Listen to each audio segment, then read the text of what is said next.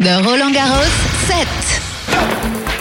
This podcast is brought to you by MasterCard.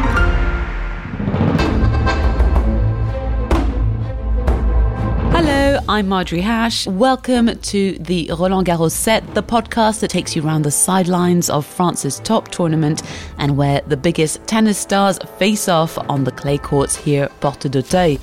This Sunday is the opening day of Roland Garros' junior tournament, which will see hundreds of hopeful under 18s compete. And this year, 19 of them are French. I went to meet two of them, Loan Lestir and Tiago Pires, and their coaches to find out more. Okay, so dear listeners of the Roland Garros podcast, I'm currently approaching the Jean Bouin Training Centre, which is situated just next to the courts of Roland Garros. It's just a couple of streets away on the other side of the beautiful bright yellow Molitor Hotel Spa venue, which, if I could be really honest with you, I'd love to go and stay there just for one night and enjoy their beautiful swimming pool. But enough about swimming pools. Back to tennis. I'm taking you to meet the future stars of tomorrow. Jean is a site where players and their coaches can rest and play. It's really important. It's really nice facilities. I'm just going up some steps to court number 21, which is one of the furthest away. I was going to get lost for a second, but it's quite funny because you get to watch various players jumping about sideways and catching balls. Um, so, yay! I can just see them. Future stars of French tennis. Meeting one of the coaches, Philippe Perche. Hop. Hello, bonjour Marjorie. Benoît. Enchantée. Enchanté. Nice to Enchanté. meet you. Nice to meet you. Nice to meet you. Nice to meet you. Nice to meet you. This is Tiago, Hi, Tiago. Pascal. Hi. and this is Loan. the best player player. in the world. Oh my God! So I'm really excited to. This guy we're gonna call him Tiago. Tiago is a French guy, but looking like a surfer and uh, So you are the junior future stars of tomorrow, hopefully. maybe. Can We hope. you hope so. How old are you? 16. 16. Cool. How long have you been playing tennis for? Since uh, 12 years, 12 years. Yeah. Wow. So what's happening today? we will warm up for tennis 30 minutes and uh, physical warm up uh, for 30 minutes or one hour. And you get to play on uh, the big court tomorrow? I don't know, maybe. Maybe, maybe, just a maybe. Is this your first ever interview? Uh, no, no. No, you've done loads of interviews. Damn it! in English, maybe. In English? Um, in this year's tournament at the big courts, who uh, is your favourite player? Who would you like to see win? I don't know because my, my favorite player is Roger, so Oh yeah, and he's not on. yeah. So Is he the guy who made you want to play tennis? Yeah. Right. Yeah. He's- I I would like maybe Nadal. Nadal. Yeah. Yeah. Classic. And any new players that you like? I like uh, Felix Auger-Aliassime or for sure uh, Alcaraz. Yeah. Maybe I want him to win here. Yeah, for a new player, new blood. and any of the fe- the women players? Yeah, um, Swiatek. I like how she plays. So Cool. All the best for Sunday's tournament, and uh, I look forward to seeing you um, rise in the ranks. Bonne journée. Merci. Okay, well, I won't stop you from practicing. Are you playing against? Hello. How old are you? I'm 16. 16. How long have you been playing tennis for? Play since uh, like 10 years, And when did you decide to get more professional? maybe five years. When I was um, younger, it was like for pleasure and no. It became No, serious. yeah. When did you? How much work does it take you a week? Like, how much practice do you put in with school? I think I 25 hours for for a week. Wow. So yeah, that's quite hard. Yeah. Yeah. Yeah, yeah, yeah. And so, what would you like? What are your dreams? My dream is to win uh, this tournament. Maybe Who were the tennis players that inspired you? Novak Djokovic since uh, the, the beginning, and now uh, I love Alcaraz like everybody. I think. Yeah, yeah, yeah. Everyone kind of wants to see this new blood. So you're supporting him for this year's tournament. Maybe not win, but maybe in the last four. Yeah. I hope to see you soon on the big courts. Thank you very much. I will let you practice because I think you're eager to get on. I don't want to tire you out. so we have two players and three coaches. Exactly. Okay, and so how long have you guys been coaching these boys? We start in September. September, so close to one year. It must be really exciting trying to pick out the future players who may one day be, you know, central court Philippe Chatrier in a final or something. And we hope. Yeah. We hope. Yeah, maybe. And what, how did you get into being a tennis coach? I was player. Then when I decided to to stop, I'm, I'm coach. Uh, is it because you could tell when you looked at young people on the court, you can see in the way they, their body moves? Is that what makes you, you know, what made you go, oh, I could, I can be a coach? How did you realize? I think w- when you play, this is um, you want just it is transmission from uh, when you like this game, and when you finish, you understand. When you are 30 years old, when you are till the end of your career, when you have a career, but even when you play some tournaments and you see something, you know the game better, and when you see young players, you say, "Ah, I can tell it this, I see that, I see that," and this is natural Yeah. occasion. Because you got the physical and mental experience of a player, which is very useful. I For think. sure, for sure. Yeah. What levels did you get to as players? Personally, I've been 155 in the world, Yeah. ATP. Impressive. What about you? I was 400. I think to be a, a good or a very good coach, it's important to, to have been a player, but not necessarily a, a big player or a top player. or- Totally. but mm-hmm. the important thing is to understand the game mm-hmm. really well, and after to have the mm-hmm. transmission to the players, and to look at the game, and then not necessary to, to say to the to the boys to do like you No. because automatically. You need to forget you. Yeah. Yeah, because it's like a different ex- life experience and different story and a different body. Exactly. Mm-hmm. Exactly. And what I find very difficult with tennis is the fact, and sport in general, is the age thing because you're only going to be at the top of your body for a certain amount of time. You know, your body will, just because we're naturally going to age. So it's a sad but also beautiful thing to nurture your body, to make your body, to look after it. I think I was talking about this last year. Um, there are a lot of young players coming up in the ranks like Tsitsipas, but then you still have relatively old players who are in there nearly 40. Maybe 30 years ago, most of the players were young. So now there's a longevity in sport.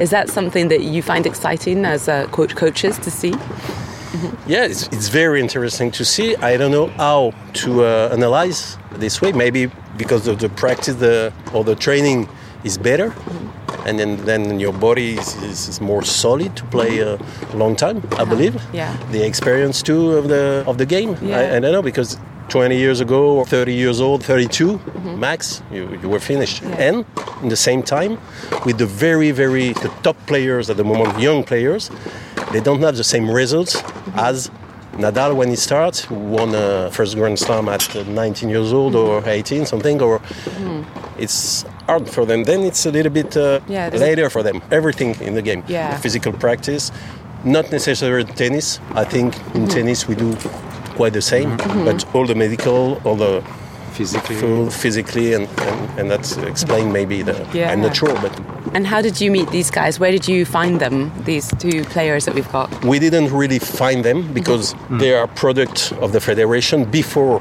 being here in the national center in paris. They were in another national center for under 15 and 14 in poitiers in france. Then they were already in the federal system. We knew them the evolution and they played well during these years uh, 13 14 and naturally they came in the national center for the 15 18 in paris. And so, how does that centre work? Do they have like school, normal French curriculum plus hours aside for sport playing? they are uh, correspondents we can say no school. Equivalents? equivalence school every day, and uh, completely uh, there is a good adaptation to doing sport and uh, and school.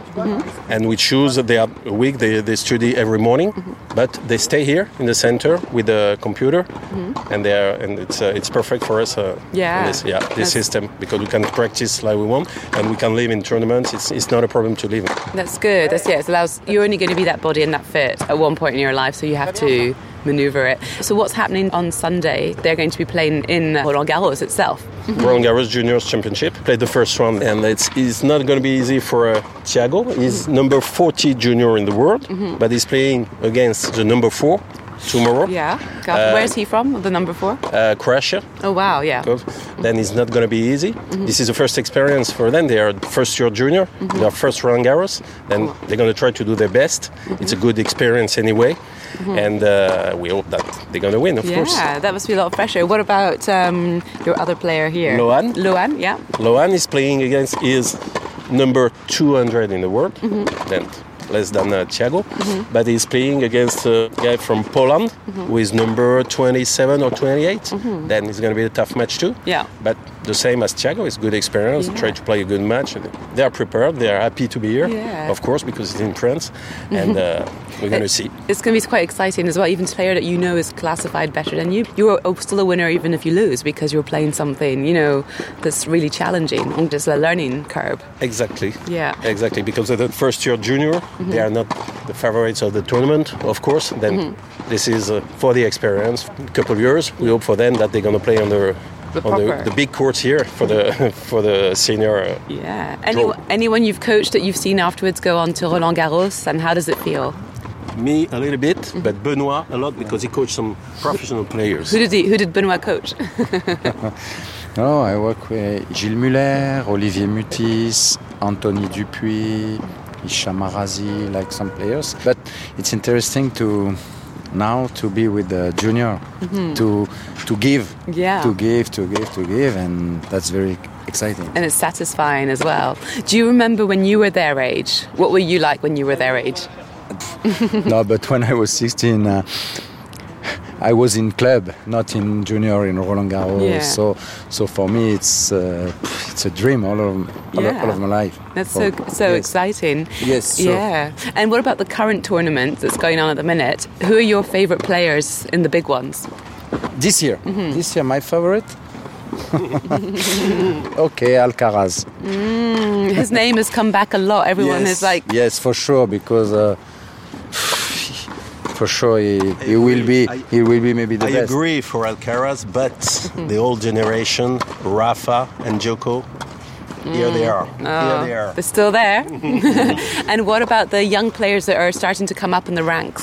There are many players, many young players, but uh, yes, Al- Alcaraz is a little bit different. What's new about him? When I see him, I thought when Nadal arrived. You, s- you feel the same I way? Feel, I feel close to the same way. Yes, and it's very different, like to the other guys. Yeah. So we'll see. We'll It's, see. it's like a character, Yes. a personnage. Ex- yes, yes, yes, and his face on the court and in his uh, eyes. Yeah, something super charismatic about him. Exactly. Yeah. Exactly. What about the women players, the females? Who are you liking? for this year? Uh, the number one won every every tournament, so they Hmm. Yeah. are one big favorite. You can always have a surprise for sure, Yeah. but She's just that level above everyone. yes, at the Isn't- moment, yeah. yeah, I think Yeah, I think so. Yeah, so maybe next year we'll have a, an, a true competitor. But it, yeah, Yeah. that's interesting. Mm. Will your guys, those beautiful boys here, will they end up maybe going and practicing in do Wimbledon have things like juniors that they could go to as well, or Flushing Meadow or Australian? They're going to play yeah, the junior circuit, especially for Tiago, because he got a good ranking at the moment. Number 14. It's quite sure to be in the main draw of uh, Wimbledon and at the moment of Flushing Meadow. And, and maybe Loan, if he's improving a lot into, for the ranking, because as I said, he is 200 at the moment. And uh, if he's a, a little bit better, and Yeah. he can be, It's Yeah. important to to play in Wimbledon on grass. Yeah. It's on a big Yeah. court. Ah, because it's different, the ball bounce and everything. yeah. Exactly. And I think for the experience of the player, something is very important if they can to Travel. play travel, to play Grand Slam juniors, and you know, you know the mm-hmm. site, you know when you come back because How do they get ranked? you start with zero points and you try to play the first tournament without points. You're going to play qualies, mm-hmm. and you can play sometimes some draws where with no points you can start. Mm-hmm. And you play one tournament, you win points, your first point, and when you've got your first point, you can play a lot of uh, tournaments. But there is a different level, starting to grade five to grade A. Grand Slam are grade A, and Yeah. uh, Uh, thank you very much for taking the time to talk to us and have a lovely day. Have a good practice.